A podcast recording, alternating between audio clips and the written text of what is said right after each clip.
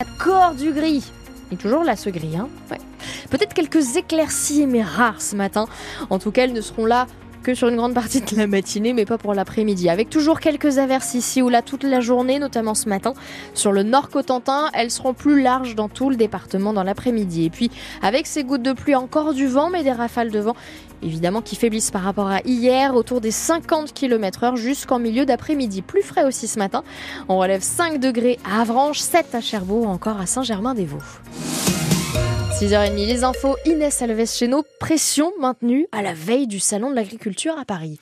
Dans la Manche, la FDSEA appelle à une manifestation à 12h30 devant les grilles de la préfecture à Saint-Lô.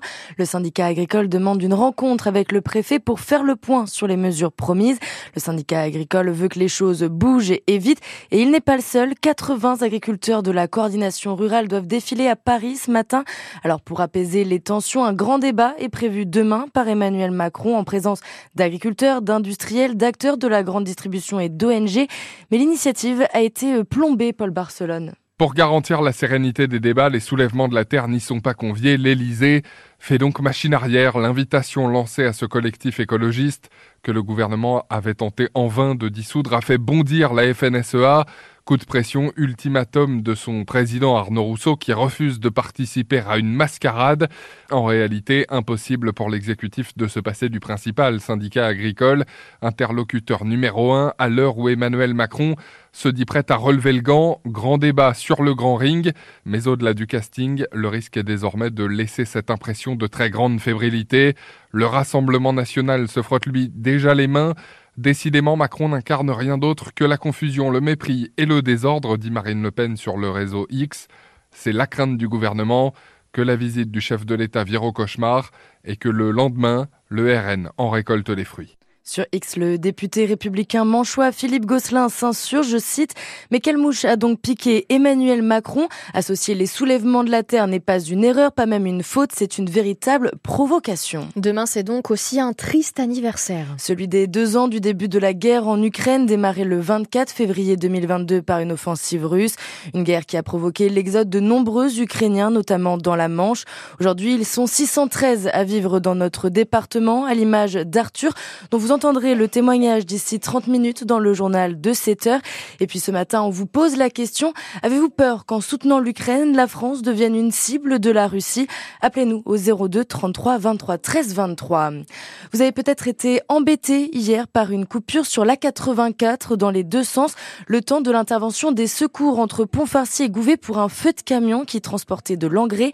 L'incendie a provoqué beaucoup de fumée. Le chauffeur, légèrement blessé, a lui été transporté à l'hôpital d'Avranches. Attention, vigilance jaune pour crue dans la Manche pour la vire. Résultat des fortes pluies d'hier et de cette nuit, le passage de la tempête Louis a également privé 11 200 foyers d'électricité en Normandie, dont 2600 dans notre département.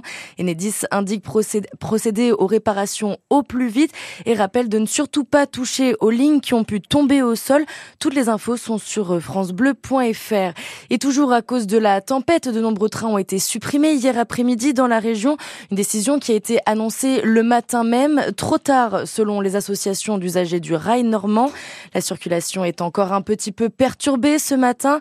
Elle doit normalement être rétablie d'ici midi. Les départs en vacances ne devraient donc pas être perturbés ce soir malgré un nouveau mouvement de grève à la SNCF, mouvement qui s'annonce peu suivi avec seulement quelques perturbations localisées. Mais si certains ont prévu d'aller à la montagne, vous avez pu vous rendre compte au moment de vos réservations qu'encore une fois dans la Manche, le train des Neiges est suspendu. Ce TGV spécialement affrété au moment des vacances de février permet de rallier Cherbourg à Bourg-Saint-Maurice en Savoie en moins de 9 heures et sans correspondance. Irène Prigent, vous avez contacté la SNCF qui explique que la ligne est suspendue à cause de travaux cette fois. C'est déjà ce qui avait empêché le train des neiges de fonctionner l'an passé. Cette année encore, des travaux sur le réseau qui relie la Normandie à Paris sont invoqués par la SNCF. Des travaux en lien avec le projet EOL pour prolonger le RERE e en Ile-de-France, une nouvelle infrastructure souterraine de 8 km créée à l'ouest de Paris. La SNCF précise qu'ils étaient planifiés depuis plusieurs années et pour éviter de pénaliser les voyageurs du quotidien en semaine, la majorité des opérations sont réalisées le week-end, donc pas de train des neiges. Alors bien sûr, les Manchois peuvent toujours se rendre dans les Alpes en train, mais pas directement. Il faudra faire au minimum une escale par la capitale, voire même deux, avec une correspondance à Lyon.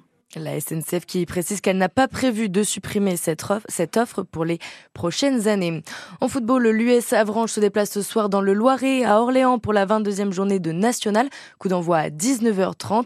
Et puis chez nous, les matchs de football de district sont tous reportés aujourd'hui et ce week-end à cause des fortes pluies tombées et annoncées. Les terrains sont fortement dégradés.